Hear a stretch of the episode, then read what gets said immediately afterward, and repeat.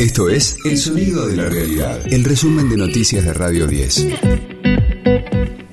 Hoy es lunes 26 de junio, mi nombre es Sergio Marino y este es el resumen de noticias de Radio 10, El Sonido de la Realidad. El PJ de Córdoba retuvo la gobernación por estrecho margen. El hasta ahora intendente de la capital cordobesa, Martín Charllora, logró sacarle una ventaja de más de dos puntos a Luis Juez, su competidor de Juntos por el Cambio. En ese marco, el defin del gobernador Schiaretti superaba el 42% de los votos.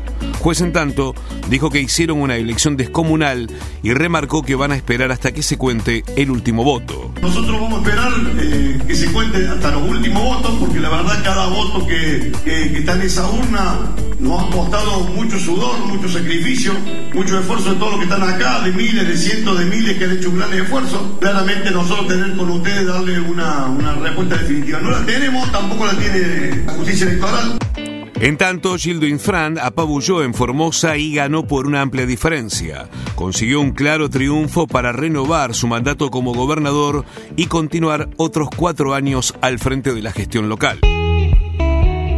Sergio Massa arranca una semana con mucha actividad.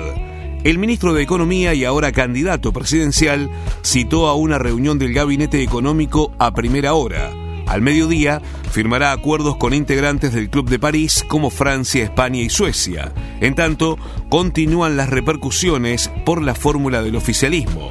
Agustín Rossi, candidato a vice de Massa, destacó el rol de Cristina Kirchner en el armado de Unión por la Patria. Cristina tiene un liderazgo nato hacia el interior de nuestro espacio político. Ya había dicho que no iba a ocupar un rol protagónico, no iba a ser candidata. Ahora ese nivel de liderazgo es un nivel de liderazgo que seguirá ejerciendo hacia el interior de nuestro espacio político. Eso es indubitable, digamos, ¿no? Así que sin ninguna duda que eso va a ser así. De lunes a viernes, desde las 6, escucha a Gustavo Silvestre. Mañana Silvestre. En Radio 10.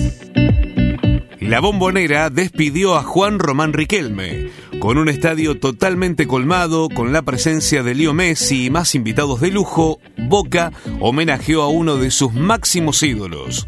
El resultado del partido, casi anecdótico, pero el se le ganó 5 a 3 a la selección nacional. Y así hablaba Riquelme que, obviamente, estaba feliz. Fue lindo, los bosteros estamos todos contentos, esperemos que ellos hayan disfrutado mucho, yo estoy muy agradecido a todos, a los jugadores, al cuerpo técnico que vinieron, a todos los que tuve durante toda mi carrera. Y bueno, la gente nada, solamente siempre le tengo que decir gracias porque me da mucho cariño, gente que yo quiero mucho, que me ayudó mucho, Carlos es el culpable de, todo lo que está pasando, él nos enseñó a competir, él nos enseñó a ganar, Coco me enseñó muchas cosas del fútbol, muchas cosas de la vida, o sea, yo soy agradecido. Radio 10, el sonido de la realidad. Duki vuelve al trap con un álbum conceptual.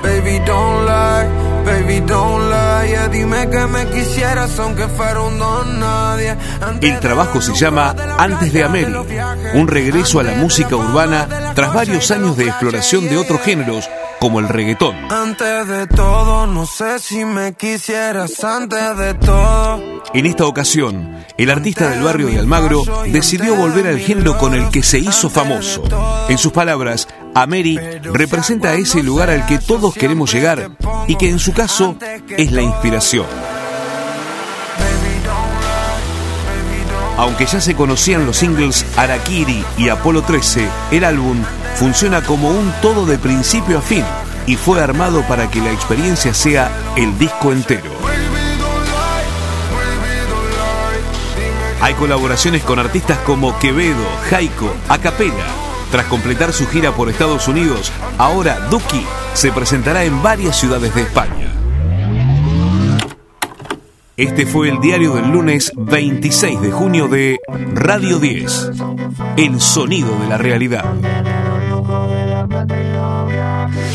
El resumen de noticias de Radio 10. Seguimos en redes y descarga nuestra app.